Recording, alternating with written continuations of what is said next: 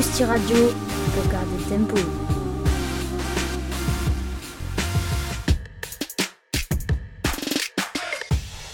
Bonjour, c'est l'éphéméride. Nous sommes le vendredi 11 mars 2022, 70e jour de l'année, 295 jours restants, 10e semaine. Horaire du soleil. Le soleil se lève à 7h12 et se couche à 18h49. Durée d'ensoleillement 11h36. On aura donc 4 minutes de plus.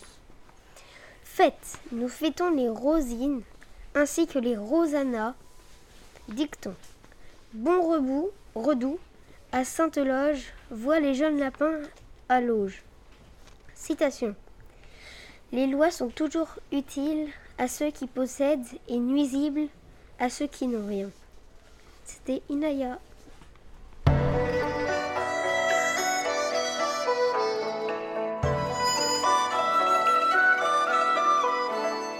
De l'ouest à l'est, on écoute tous Rousti Radio. Salut les filles. Salut Alexia. Cette fois, Margot, tu fais pas de blagues sur ma taille. Mais oui, t'inquiète pas. Aujourd'hui, le célèbre tonnerre de Zeus. Célèbre montagne russe en bois du parc Astérix. Elle fait 30 mètres de hauteur, pas comme toi. Non, j'ai dit quoi?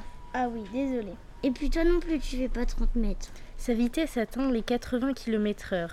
Elle fait trembler des milliers de visiteurs. Elle se situe au parc Astérix, plus précisément à Plély. Elle a ouvert en 1997. Le manège dure deux minutes. Mathilde Quoi? Feur. Non, plus sérieusement, la hauteur requise est de... Oui, je sais, plus de 1m28. Non, de 1m3. Enfin, tu peux monter dans une attraction. Oui, enfin. Mais pourquoi cette attraction? Et toi, Alexia, tu fais quelle taille? 1m76, pourquoi? Ça fait beaucoup là, non? Au revoir, c'était Margot. Mathilde. Et Alexia La girafe.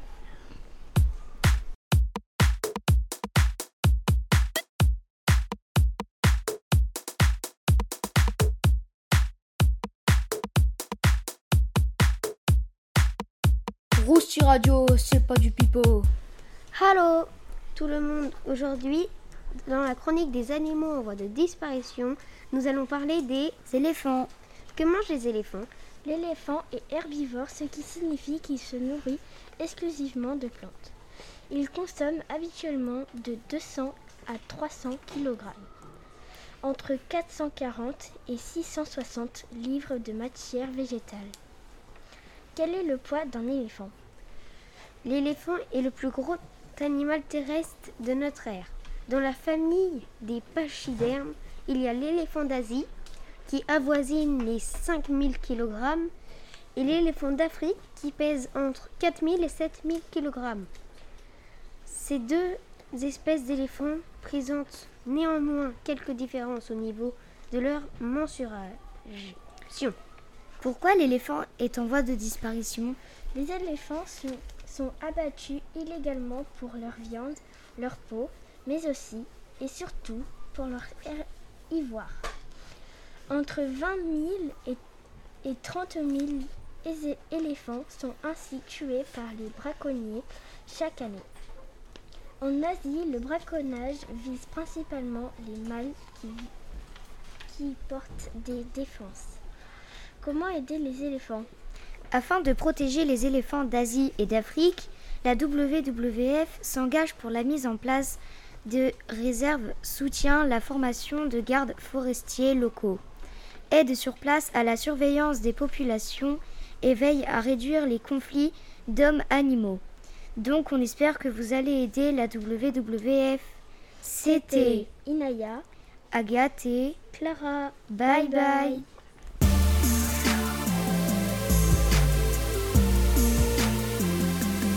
Rousti Radio pour se remplir le cerveau. Bonjour à tous, bienvenue dans la chronique des métiers. Aujourd'hui, nous allons parler de, du métier de styliste.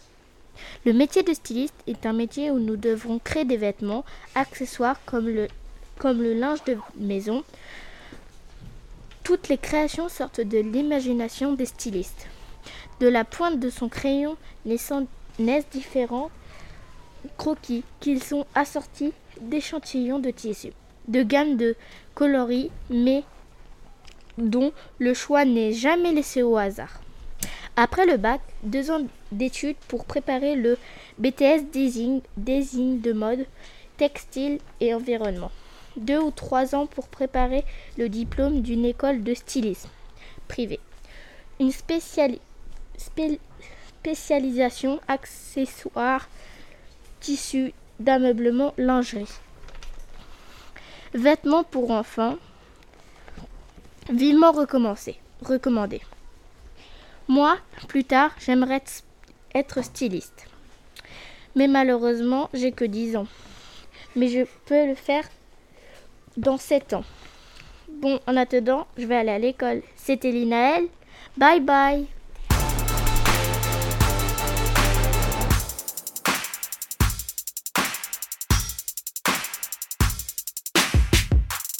Rousti Radio, le son qu'il te faut. Bonjour à tous. Aujourd'hui, dans la chronique des philofables, issue des livres de Michel Picmal, La grenouille et le scorpion, une histoire africaine. La grenouille et le scorpion.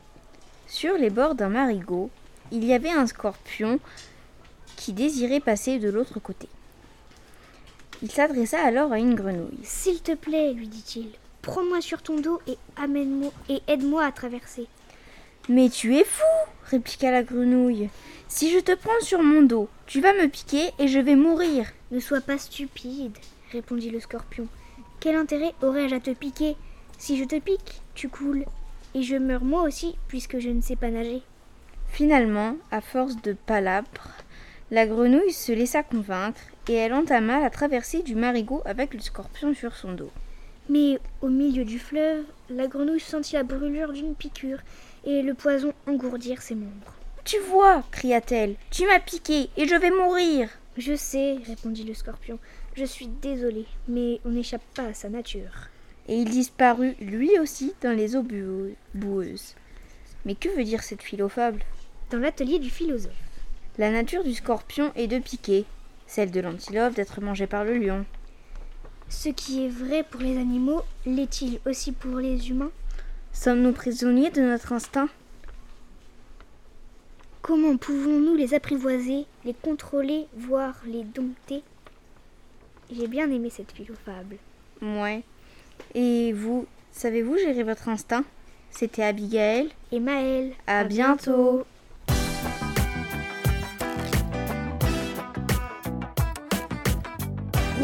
Radio, le paquebot de l'info.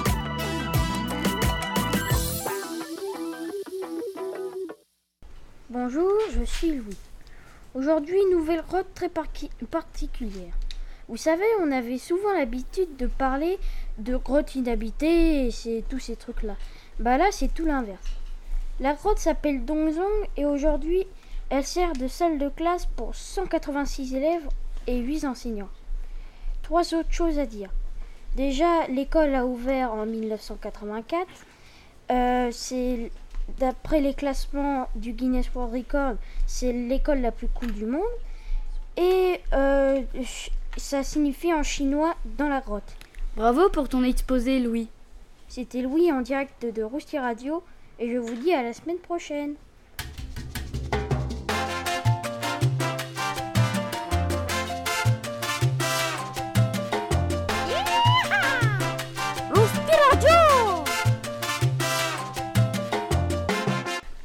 Bonjour tout le monde. Aujourd'hui, pour la chronique des créatures fantastiques. On va vous parler du dragon. Le dragon est une créature légendaire, représentée comme une sorte de gigantesque reptile. D'où vient le dragon? Il est difficile de déterminer une origine géographique ou historique des dragons. Leur apparition semble dater des premières civilisations, peut-être même du paléolithique. À quoi ressemble-t-il? Le dragon ressemble à une grande reptile, mais a des ailes, ce qui lui permet de voler dans les airs, mais pas dans les supermarchés. Que représente le dragon? Le dragon est un symbole de vie et de puissance en Chine, d'un protecteur en Indonésie. Y a-t-il plusieurs sortes de dragons? Oui, il y a Les dragons occidentaux, qui sont liés à la terre et au feu, symbole des forces naturelles et souvent très mal représentés. il y a les dragons asiatiques. Bien associés aux forces de la nature, ils sont dangereux mais pas hostiles. Ils sont moins violents et dangereux que les dragons occidentaux. Vous saviez que Malo est un dragon? Ah, très drôle ta blague, Maxime. Et voilà, notre chronique est terminée. Nous vous souhaitons une bonne roustie radio. C'était Sacha, Maxime et Malo. Dylan et Matt sommes Ching Dong Chang.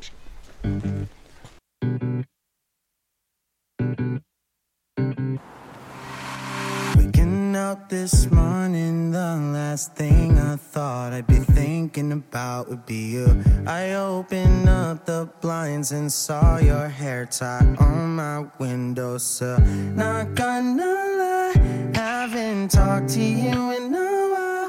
What if I just hit you up? Would it still feel the same?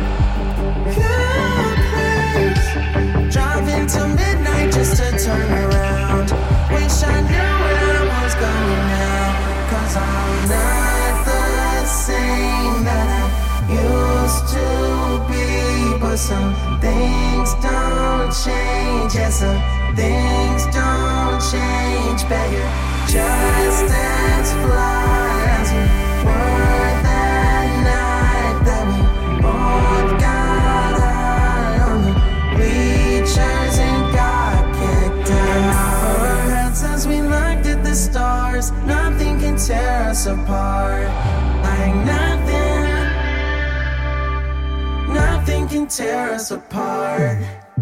I knew the minute I saw you standing there in line, it had to be fake. So in your phone, you didn't notice me till I came and said, I, I, I, I, I know that it's been a long time, but it's crazy cause I just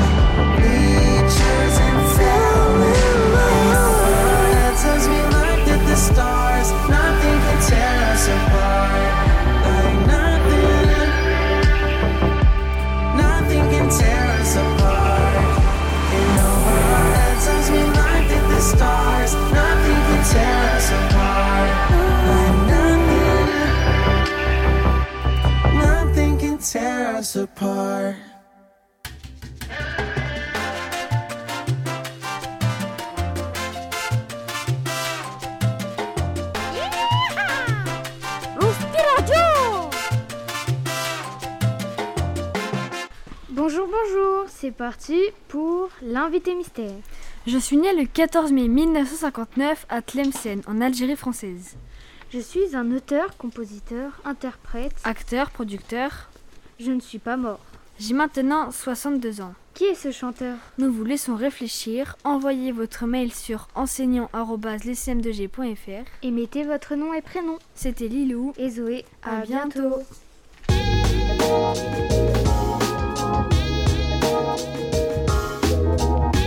Rousti Radio. Moi, je suis accro. Tout de suite, l'heure des catastrophes naturelles. Aujourd'hui, nous allons parler des météorites. Mais surtout la météorite du Cap War. La météorite du Cap Fork est une météorite qui a percuté la Terre il y a 10 000 ans. Elle porte le nom du lieu de sa découverte, le Cap War, au nord-ouest du Groenland. Il s'agit de l'une des plus grosses météorites de fer connues. Malheureusement, sa chute n'a pas été observée. Sa masse totale est de 58,2 tonnes. En 1818, l'Écossais John Ross entre en contact avec des Inuits qui n'avaient jamais vu d'Occidentaux. Il est surpris de les trouver équipés de ce harpon et couteau en fer alors que les terres polaires, Les maigres ressources minérales. Et l'absence d'arbres et de charbon ne sont pas propices à la métallurgie. Ross finit par comprendre que, les- que le métal de bonne qualité provient en fait d'une météorite exploitée par les Esquimaux. Une montagne de fer si précieuse qu'il refuse de lui indiquer la localisation. Elle est finalement localisée en 1894 par l'explorateur américain Robert Perry avec l'aide d'un guide local qui l'emmène à l'île Saviscoa au large du Cap Work. Bon allez, on dit vite au revoir pour pas que ça finisse comme l'autre fois. Au revoir, c'était Margot. Alexia, et Mathilde.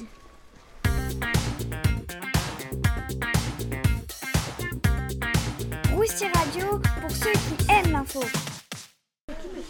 Bonjour et bienvenue à tous. Aujourd'hui, on se retrouve pour la nouvelle chronique sur les arbres. Celle-ci est le chêne ou quercus, forme d'arbre de la famille de Fagacées. Leurs fruits sont appelés glands. Il y a 465 espèces de chênes. C'était Elliot et à bientôt.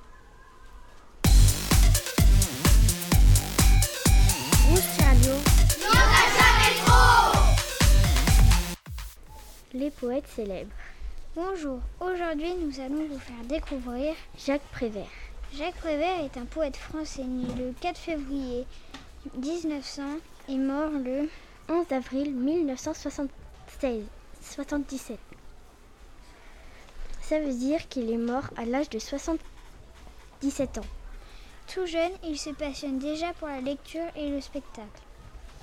Dès l'âge de 20 ans, il se lie d'amitié avec des artistes comme Yves Tanguy et Alexandre Duforestel, des amoureux de littérature comme Marcel Duhamel et Raymond Queneau, qui deviennent célèbres. Il écrit des poésies comme Voyage, Les feuilles mortes, Rappelle-toi Barbara. Il fait, aussi des, des films comme Quai de brume, Drôle de drame, Le jour se lève, Les visiteurs du soir, Les enfants du paradis, Les portes de la nuit. Tout réalisé par Marcel Carne dans les années 1930. Il travaille aussi avec Jean Renoir. La bergère et le rom- romoneur en 1953 sera repris par Paul Grimaud pour créer en 1979 un, un dessin animé intitulé Le roi et l'oiseau. Cer- Certaines de ses chansons passionnent particulièrement les enfants qui aiment chanter l'histoire du bonhomme de neige qui, pour se réchauffer, s'assoit sur le poêle rouge ou celle des escargots qui, de, qui arrivent trop tard à l'enterrement d'une feuille morte. Jacques Prévert n'a jamais été peintre, mais il se passionne pour ce qu'il appelle des images en découpant et collant des morceaux de photos, de gravures ou de reproductions de tableaux. Pour en faire quelque chose de totalement nouveau, souvent étrange, toujours poétique. Moi, je vais apprendre ma poésie de Jacques Prévert. T'as raison. Au revoir. revoir. C'était Manon. Et Agathe. Bye bye. Rosti Radio. Les pros du micro.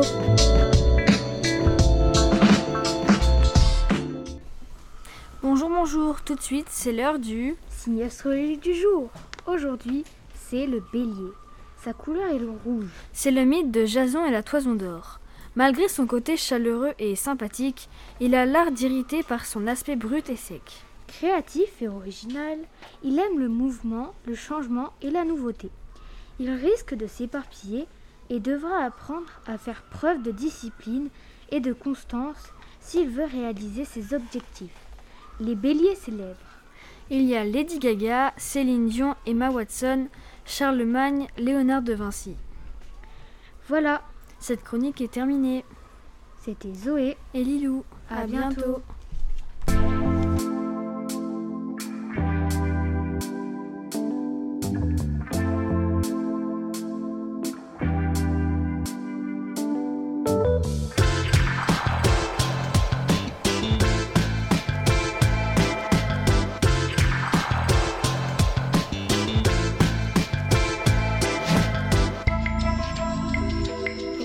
Radio, c'en presque trop.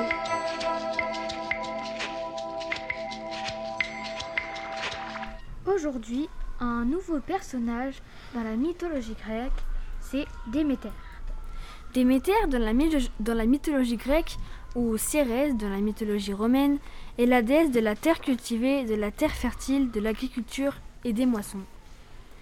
Déméter est la fille du titan Chronos, Saturne dans la mythologie romaine, et de son épouse Rhea, ainsi que sa sœur, de Zeus, de Poséidon, d'Hadès, d'Hestia et d'Héra. Sa fille s'appelle Perséphone, mais Perséphone n'était pas la seule enfant de Déméter. Le héros Iason s'unit à elle dans un champ labouré trois fois, et il donna un fils qui fut appelé Ploutos, et devint la personnification de la richesse.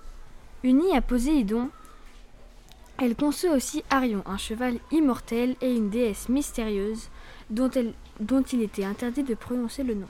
Déméter enseigna aux humains le travail des sémis et, du labour. Pendant son errance à la recherche de sa fille, elle rencontra Séléos, roi d'Élusis. Pour le remercier de son accueil, elle prit les fils du roi Déméphon, Triptolème. Elle tenta de rendre le premier immortel et enseigna au second l'art de l'agriculture. Les attributs de Déméter. On la reconnaît aux attributs suivants. L'épi de blé, le pavot, le porc, le bélier, le bouc, la grue, la tourterelle, le flambeau, la corne d'abondance, la couleuvre, le faucille, la faucille, outil pour couper le blé, et la truite. Les mythes de Déméter. Quand Hadès enleva Perséphone pour en faire son épouse, Déméter partit à sa recherche et négligea les récoltes de la terre. En prenant la forme d'une vieille dame, elle erra pendant neuf jours. Se rendant compte qu'une famille menaçait les mortels, Zeus décida d'envoyer Hermès chez Hadès pour lui demander de rendre Perséphone à sa mère. Mais, mais Perséphone avait mangé six pépins de la grenade. Nourriture des morts. Offerte par Hadès, Zeus établit un arrangement pour que Perséphone passe les six mois cultivables sur Terre avec sa mère et les six mois restants avec son mari dans son nouveau royaume souterrain. C'est le moment où le grain enfoui dans la terre disparaît à la vue des hommes. Les cultes de Déméter. Le centre le plus connu du culte de Déméter est situé à Éleusis, près d'Athènes. Deux fois par an, on y célébrait les mystères d'Éleusis. Ce culte était secret et les initiés, à qui on avait, fu- à qui on avait fait jurer le silence, n'en ont jamais, dérou- n'en ont jamais relevé le déroulement et les secrets.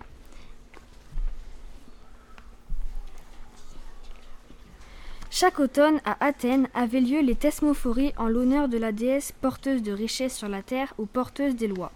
Seules les femmes mariées et les citoyens y prenaient part. Cette chronique est terminée.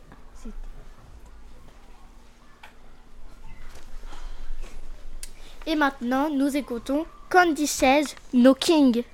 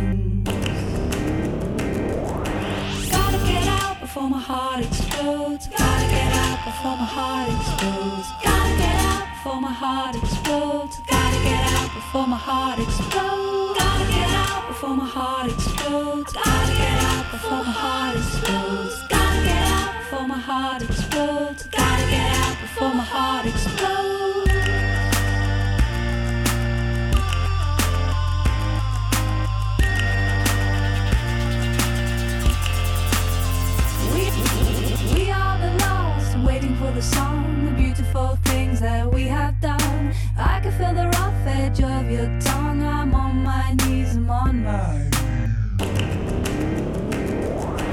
Gotta get out before my heart explodes. Gotta get out before my heart explodes. Gotta get out before my heart explodes. Gotta get out before my heart explodes. Gotta get out before my heart explodes. Gotta get out before my heart explodes. Before my heart explodes. Gotta get out before my heart explodes.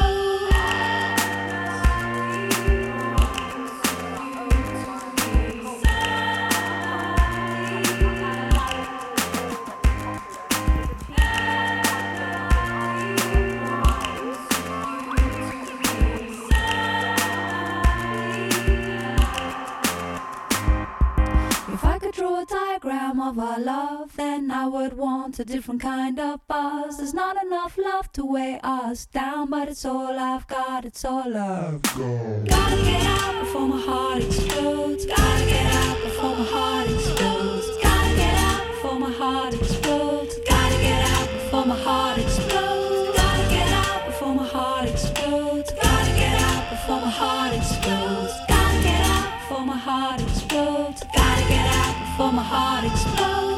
Gotta get out before my heart explodes. Gotta get out before my heart explodes. Gotta get out before my heart explodes. Gotta get out before my heart explodes.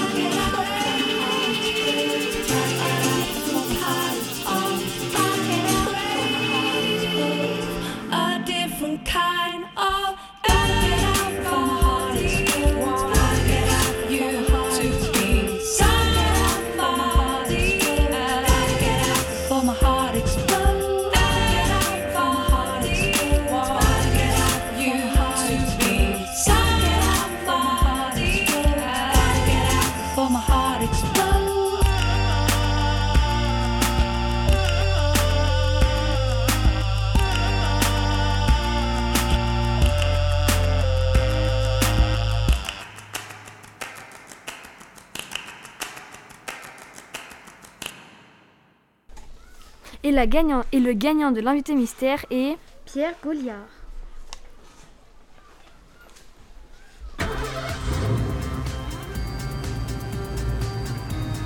Ouah Rouge Radio Il y en a sous le capot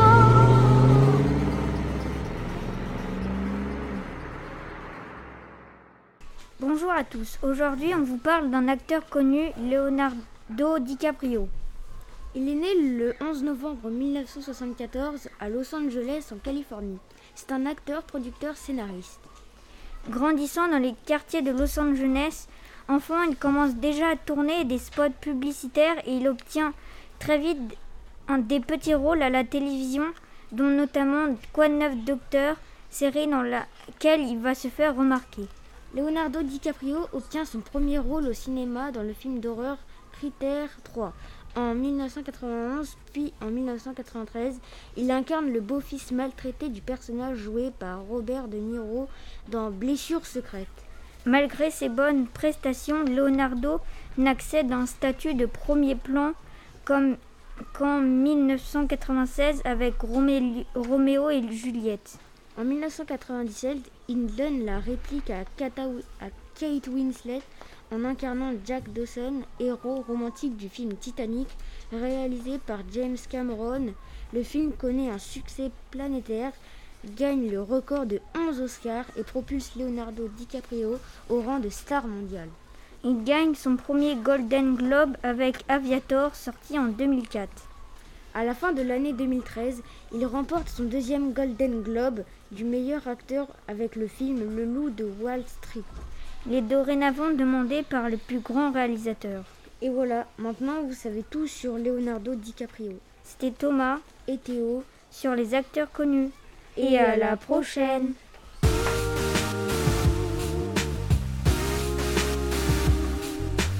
Rousti Radio pour garder le tempo.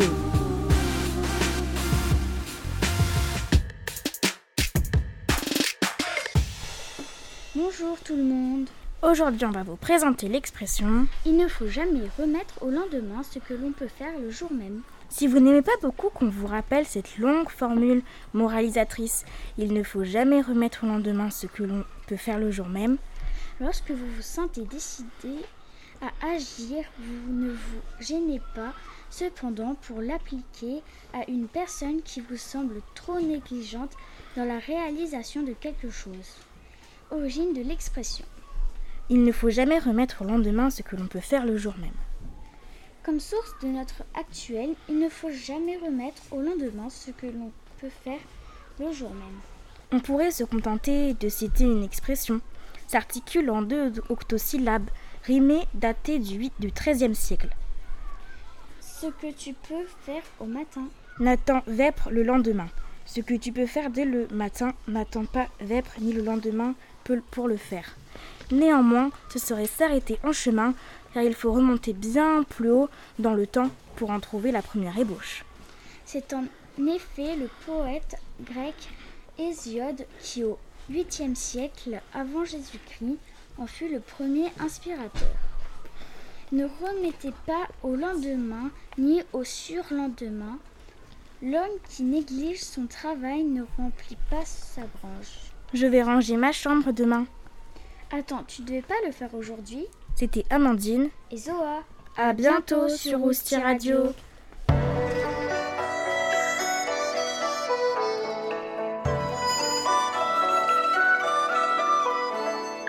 De l'ouest à l'est, on écoute tous Rousti Radio. Le gagnant est Pierre Goliard. La réponse était Patrick Bruel.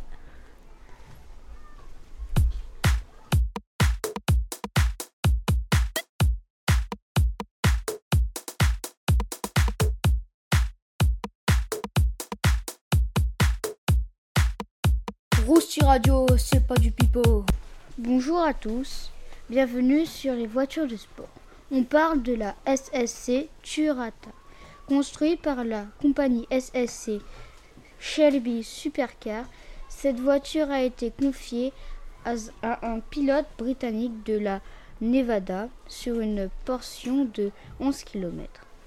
La voiture SSC Tua- Tuatara est une voiture à deux places dotée d'un moteur central arrière avec du, carburant de type E85.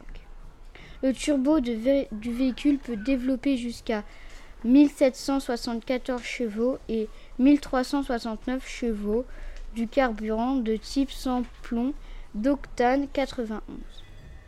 La SSC Tuatara mesure 4,43 mètres et mesure seulement 1,9 mètres de haut pour 1,277 tonnes. Cette voiture de sport est un véhicule de série dont le prix de base unitaire dépasse les millions d'euros. La vitesse maximale atteinte par la SSC Tuatara était de 532,93 km à l'heure. A bientôt pour une prochaine chronique.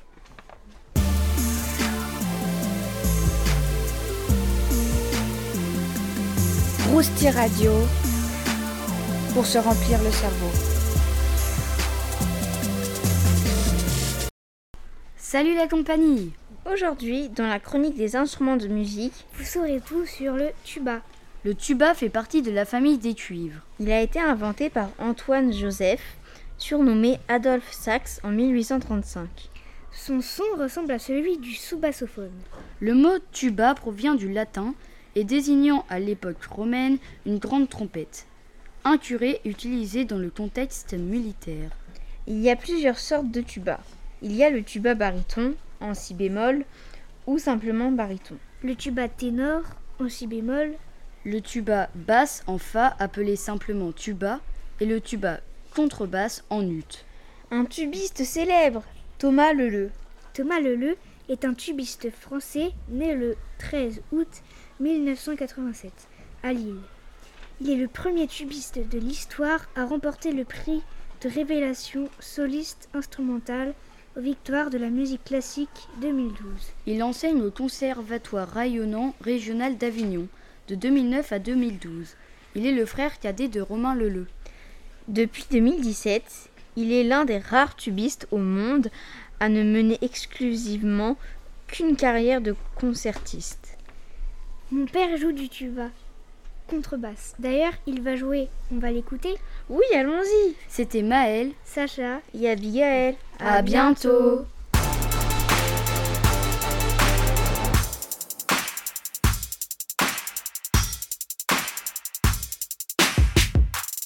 Rousti Radio, le son qu'il te faut. Bonjour, aujourd'hui nous allons vous parler de L'invention de la boussole. La boussole est un instrument simple qui possède une aiguille magnétique qui peut tourner librement dans un plan et elle indique le nord et le sud lorsque la boussole est en position horizontale. Elle est utilisée pour la navigation et l'orientation. On ne sait pas quand et précisément une boussole est inventée, mais on sait qu'elle a été inventée en Chine entre le deuxième siècle avant Jésus-Christ et le premier siècle après Jésus-Christ. Les premières boussoles fabriquées par l'homme étaient des cuillères pointant vers le sud, des boussoles dans lesquelles une aiguille de pierre de lune était fabriquée en forme de cuillère pour pouvoir tourner sur leur surface lisse et dont le manche pointait vers le sud. Au XIIe siècle, la marine chinoise utilise des boussoles pour la navigation. Elles étaient composées d'une aiguille de fer qui flottait dans le bol d'eau, ce qui permettait à l'aiguille d'être en position horizontale. La façon dont la boussole était répandue dans le monde est un sujet de débat. Les preuves écrites disent que la boussole est apparue en Europe en 1190. Aujourd'hui, il existe de nombreuses versions de boussoles qui sont utilisées pour la navigation et l'orientation, mais dans des conditions différentes. La première boussole sèche de marin a été inventée en Europe vers les années 1300. Elle comporte trois éléments principaux. La première est une aiguille à pivotement libre qui repose sur une broche et elle est renfermée dans une boîte avec un couvercle en verre. Il y a aussi une, une rose des vents qui l'oriente vers la direction cardinaux nord, sud, est et ouest. Cette boîte est placée dans un cardan afin qu'elle puisse tourner librement. Et ce système est dans un autre cardan. De cette façon, la boîte qui contient l'aiguille magnétique peut toujours rester horizontale si elle reste au fond. La boussole à liquide est un type de boussole de navigation dans lequel l'aiguille ou la carte magnétisée est immergée dans le liquide, qui donne une lecture plus stable. C'est un descendant direct des premières boussoles de navigation chinoises, mais elles ont été améliorées avec le temps. Et les variantes d'aujourd'hui sont enfermées dans des globes transparents et sont utilisées partout, des bateaux aux voitures. Au revoir, c'était Mor Aaron, Morgane et Mathéo. À bientôt.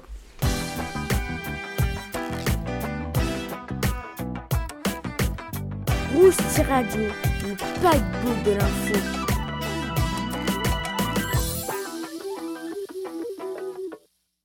Bonjour, aujourd'hui nous ferons une tarte aux pommes. Commençons à rassembler les ingrédients. Pour commencer, on prend un rouleau de pâte sablée et faire des trous avec une fourchette. 3 œufs qu'on va étaler sur la pâte avec un, avec un pinceau. 20 centilitres de crème liquide qu'on met sur la pâte. Un sachet de sucre vanillé. 3 pommes golden. 3 cuillères à soupe de sucre. Une pincée de cannelle, puis mettre au four à 210 degrés Celsius pour 40 minutes environ. Et ensuite, ressortez-la et dégustez-la soigneusement. Et voilà, c'était Evan et Nathan. Au, revoir.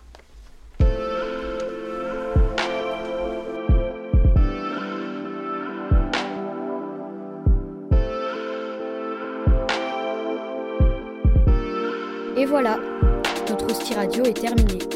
Nous vous donnons rendez-vous la semaine prochaine pour une nouvelle émission. À bientôt.